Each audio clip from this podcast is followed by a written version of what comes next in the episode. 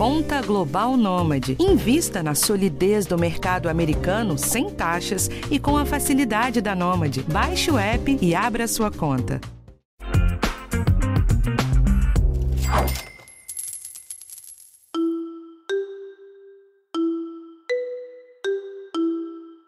Se você ouviu o nosso último episódio, sabe que eu falei sobre a Larissa Manuela e sobre como os pais devem gerir o patrimônio dos filhos. Caso não tenha ouvido, é só procurar na lista da sua plataforma de áudio preferida assim que acabar esse aqui. Nesta semana eu vou passar um pouco por esse assunto, mas puxando por um outro ângulo, o da violência patrimonial, que é aquela em que o agressor tenta controlar a vítima por meio de dinheiro, bens ou documentos. A violência patrimonial, de fato, pode ocorrer entre pais e filhos, mas essa não é a única possibilidade. Na verdade, pessoas de qualquer idade podem ser vítimas desse tipo de violência que ainda é tão pouco difundida no Brasil. A maior parte das vítimas, porém, são as mulheres. Por isso, aproveitando que estamos no Agosto Lilás, que é o mês de conscientização sobre a violência contra a mulher, neste episódio nós vamos falar sobre o que é a violência patrimonial, como identificar e o que fazer para evitar ou para se livrar dessa situação. Eu sou a Bruna Miato e esse é o podcast de educação financeira do G1. A violência patrimonial faz parte dos cinco tipos de violência englobadas pela Lei Maria da Penha, além da violência física, psicológica, moral e sexual. Também é previsto no Estatuto da Pessoa Idosa a proteção contra esse tipo de violência, já que as pessoas na terceira idade podem ficar mais vulneráveis. Os principais sinais de alerta de que você ou alguém conhecido possa estar passando por essa situação podem passar despercebidos. Eu conversei com a advogada Talita Andrade, do escritório Scarpato, Casassa e Loeste, e ela explicou com mais detalhes o que é essa violência.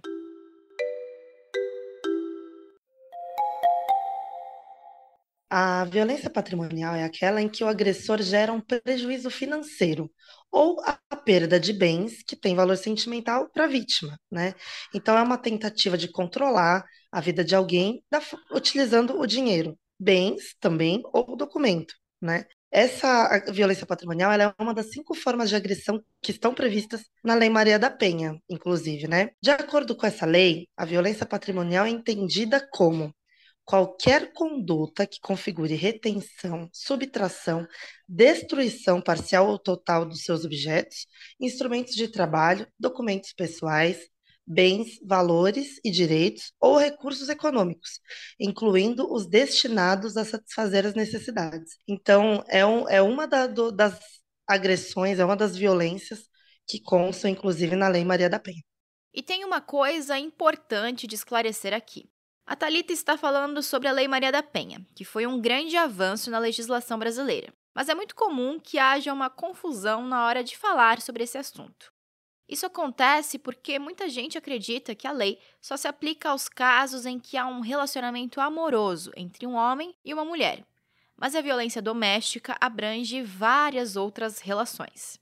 Há três situações previstas na, na Lei Maria da Penha sobre a violência patrimonial, que são na relação íntima de afeto, que seria entre um casal, né?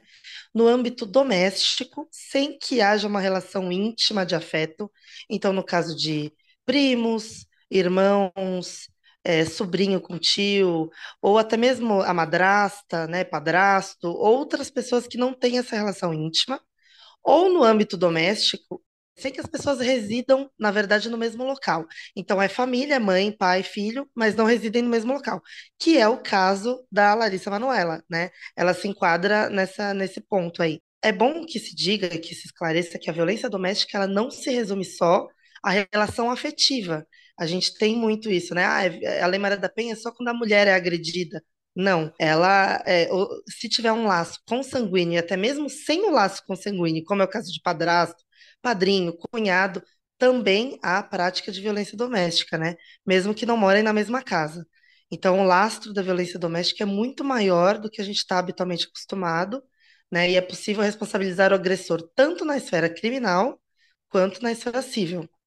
E eu acho que outro exemplo que é importante a gente falar é em relação ao idoso, que também sofre muito com esse tipo de violência.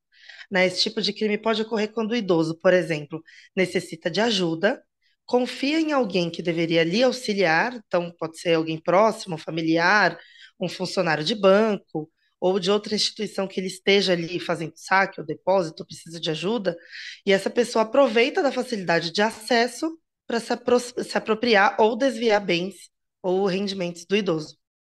A Talita também entrou em um outro ponto importante de ser discutido.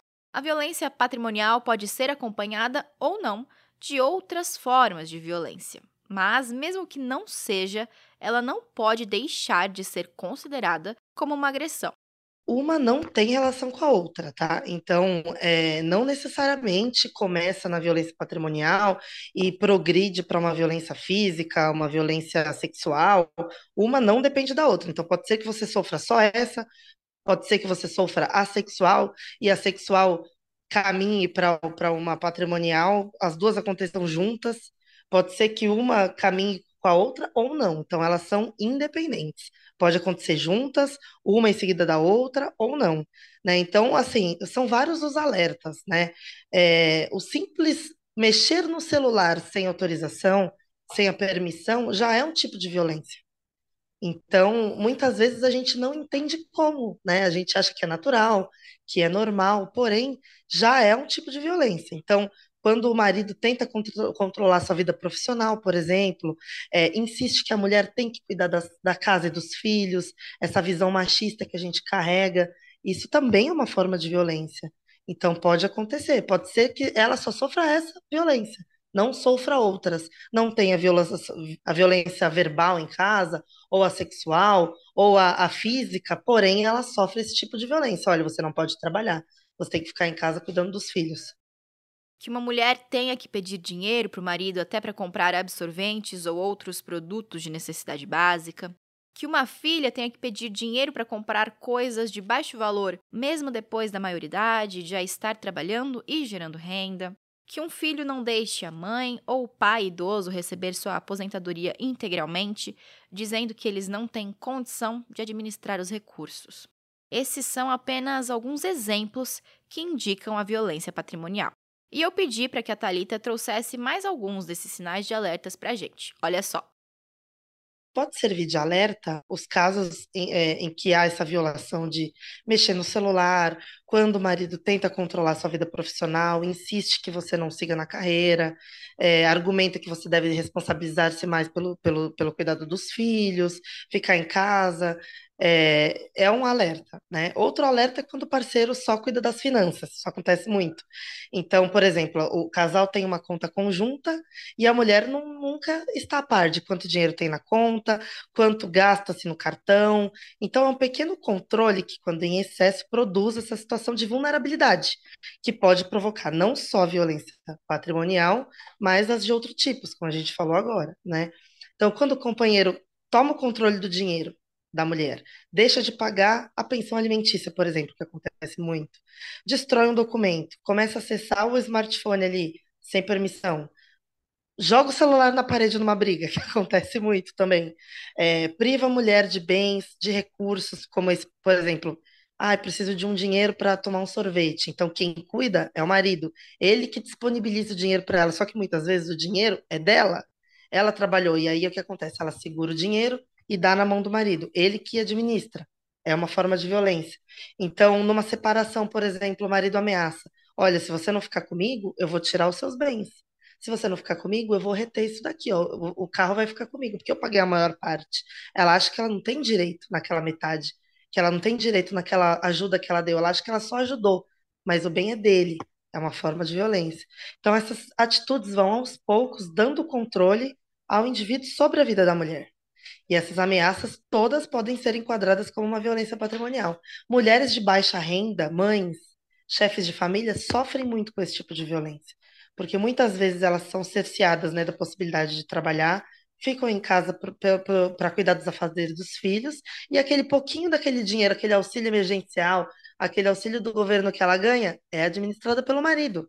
Ele acha que ele tem a gerência do valor, né, do, do, do, dinheiro da casa, que é uma visão machista também. Então a mulher trabalha, ela ganha o dinheiro, mas quem administra é o homem, porque ele acha que ela não tem a possibilidade, a, a inteligência ou a astúcia para administrar o, o, dinheiro da casa, né? Então esse tipo de violência ele é motivado em parte pela forma como a nossa sociedade é estruturada por alguns valores que a gente carrega. Então, como a nossa cultura continua a propagar conceitos e papéis sociais como de que o homem deve ocupar o papel de provedor, deve ser o que manda, o que banca, quando isso não ocorre, nascem tensionamentos que podem culminar em situações de violência patrimonial. Então, um exemplo clássico é isso do, do homem passar a utilizar o cartão da mulher, passar a utilizar o veículo, o celular, ter acesso a, a senhas e tudo mais. Né? Então, é, mulheres também que têm dinheiro, ah, mas são só as mulheres é, com baixa renda? Não, porque as mulheres que têm grana, que têm autonomia também, estão sujeitas à violência, por ser fruto de um incômodo do cara ser, não, não ser o provedor. Ah, eu não estou provendo. Então, assim, uma ideia é ultrapassada, né? Então, a tensão relacionada a esses papéis faz com que ele assuma esse papel da violência e do controle, para poder colocar num lugar de prestígio. Olha, quem ela ganha, mas quem administra sou eu. Espera só um pouquinho que eu já volto com mais informações sobre a violência patrimonial. Bom, a gente já falou sobre o que é a violência patrimonial, quem são as principais vítimas e como identificar. Agora, o que falta é falar também sobre o que fazer quando você ou alguém conhecido passa por essa situação, né? Muitas vítimas, principalmente as mulheres, têm medo de denunciar o agressor e acabar ficando sem condições. No entanto, é necessário entender que a violência patrimonial também é caso de polícia. Bom, a mulher que esteja passando por, por, essa situação, ela deve imediatamente procurar a delegacia da mulher, que é especializada nesse tipo de crime, em qualquer tipo de violência, não só patrimonial, qualquer uma né, e registrar um boletim de ocorrência. Nesse momento, vai ser instaurado o um inquérito policial e aí a denúncia vai ser apurada. As investigações vão continuar, vão ser iniciadas, né? Então, de imediato, ela já pode pedir essas medidas judiciais que podem ser tomadas no sentido de resguardar a sua integridade. Então, ela pode pedir uma medida protetiva, de distanciamento, pode pedir também um, um, um valor que, que seja necessário para para sua subsistência, se no caso ela não conseguir se manter sozinha. É, e ela vai, pode ser assistida também pelo NUDEM, que muitas mulheres não conhecem. É um núcleo de promoção e defesa dos direitos da mulher. Esse núcleo fica no centro da cidade, na rua Líbero Badaró, número 119, e esse órgão coordena o atendimento a mulheres no Juizado Especial de Violência Doméstica, que é um juizado especial especializado nesse tipo de crime. Então, a Delegacia da Mulher ela é extremamente preparada para atender tanto mulher quanto criança no caso da mulher ir com filhos, tem brinquedo, é um lugar leve, não é uma delegacia com cara de delegacia. Então a mulher vai se sentir acolhida, vai ter atendimento psicológico, vai ter atendimento para a criança que está lá junto com ela. Então ela vai se sentir acolhida naquele lugar. Então é, é, é um momento que, que ela precisa, né, de acolhimento e precisa buscar ajuda. Então, esse núcleo vai, vai auxiliar, a delegacia vai auxiliar, e aquele momento, a partir do momento que ela faz a denúncia, dali por diante, a justiça vai, vai cuidar de andar com essa ação. Então, vai investigar, vai pedir, é, no caso de, de autorização que forma, de formação pública condicionada à representação, vai pedir a representação para ela e vai sempre estar em contato com ela para dar prosseguimento a essa ação. Os cinco tipos de violência lá que a Lei Maria da Penha prevê, um deles é a violência patrimonial, então ela está dentro da Lei Maria da Penha, ela está prevista e é, um, é uma das, das violências que admite a medida protetiva. Não é só a violência física. O NUDEM, que a Thalita falou, é o Núcleo Especializado de Promoção e Defesa dos Direitos da Mulher, que fica aqui em São Paulo. No entanto, tem unidades de núcleos do mesmo tipo espalhadas por todo o Brasil, em todos os estados, prontas para prestar o atendimento necessário. Já para as crianças e adolescentes que possam ser vítimas de violência patrimonial, o caminho para denunciar é outro. Então, no caso da criança, do adolescente, que for uma situação que, que necessita de, de, de alguém é, assessorar, né, representar, no caso de menor de idade, é possível dar entrada numa medida protetiva de urgência para suspender toda e qualquer procuração dada aos pais, né, no caso que foi o exemplo da Larissa aí, e restituição imediata dos bens. Ela decidiu, optou lá por deixar, por não brigar, porém ela teria esse direito de ter essa medida e pedir a restituição de todos os bens. E é possível ainda que o juízo determine de maneira liminar uma caução, né, mediante depósito judicial, que é o que segurar o dinheiro ali por um determinado momento, visando cobrir também os danos materiais ocasionados por essa violência. Então, depredou patrimônio, vendeu patrimônio sem autorização, gastou dinheiro com, com coisa que não deveria. É possível dessa forma. Por fim, para os idosos que são vítimas desse tipo de violência, a situação pode ser um pouquinho mais complicada. Isso porque, diferente dos menores de idade, no caso dos idosos, não é possível que alguém entre com uma ação no lugar deles. Então, o caminho é orientar. No caso do idoso que já consegue se representar sozinho, é possível que ele procure um PROCON, né, a justiça mesmo, entre com as medidas cabíveis, se for um filho ou um, tio ou alguém que autorizou sem a, o consentimento dele, para que ele peça a restituição também desses valores. O ideal é orientar em relação às finanças. Olha, você tem que ter controle, você sabe quanto você gasta, quanto você ganha. O ideal é, é orientar, mas na verdade o idoso tem que tem que estar a par do que está acontecendo. Então, ele tem que entender que ele está sendo vítima, ele está sendo enganado, porque ninguém pode, por ele, propor essa ação. Né? Então, pela criança, pelo adolescente, sim. Então, um procurador, alguém que tenha aquela procura, é, a guarda da criança, pode propor por ela. Agora, o idoso não tem como passar um. Alguém, olha, eu acho que minha avó está sendo vítima, então eu vou lá e vou propor a ação em nome dela. Então, o, que, o ideal é conscientizar, é falar para ele, olha, você tem controle das suas finanças, como que você vai ao banco? Quem que te autoriza? Você saca o seu próprio dinheiro? Você deposita? Você paga suas contas? Como que é? O seu filho que paga por QR Code, por celular? Como que, como que é feito isso? Você já somou para ver quanto que você gasta? Quanto que você ganha? Quanto te sobra? E conscientizar nesse sentido, para ter um controle de gastos, né? Do que entra e sai.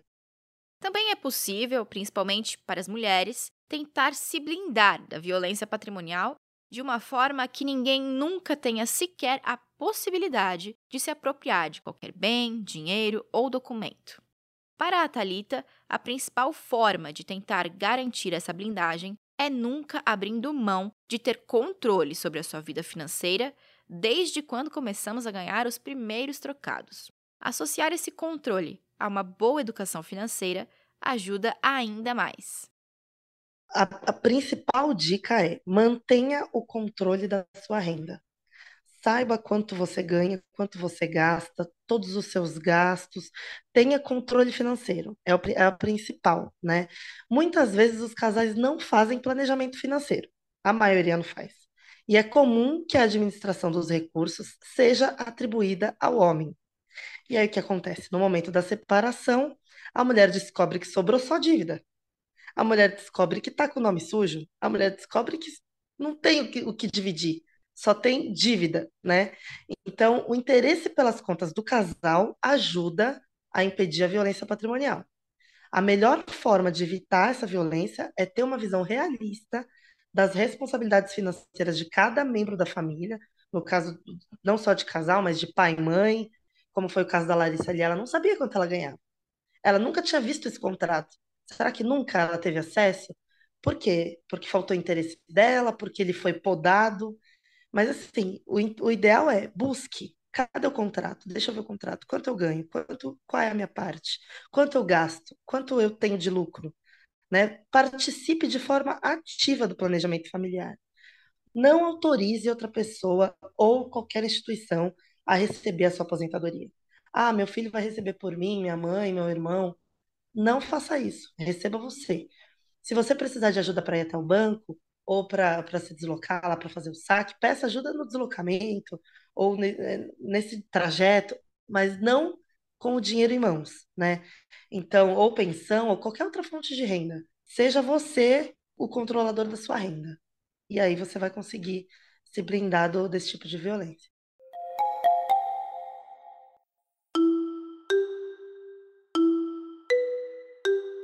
Bom, gente, Esse foi o episódio de hoje e na semana que vem tem um tema diferente aqui para você.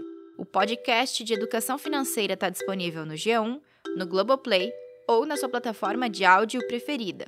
Não deixe de seguir o podcast no Spotify, na Amazon ou de assinar no Apple Podcasts. Você também pode se inscrever no Google Podcasts, no Castbox ou favoritar na Deezer. Assim, você recebe uma notificação sempre que um novo episódio estiver disponível. E não deixe de avaliar o podcast na sua plataforma preferida. Isso ajuda esse conteúdo a chegar para mais gente. Eu sou a Bruna Miato, assino o roteiro e produção desse episódio. E a edição é do Gabriel Campos. Um abraço e até a próxima!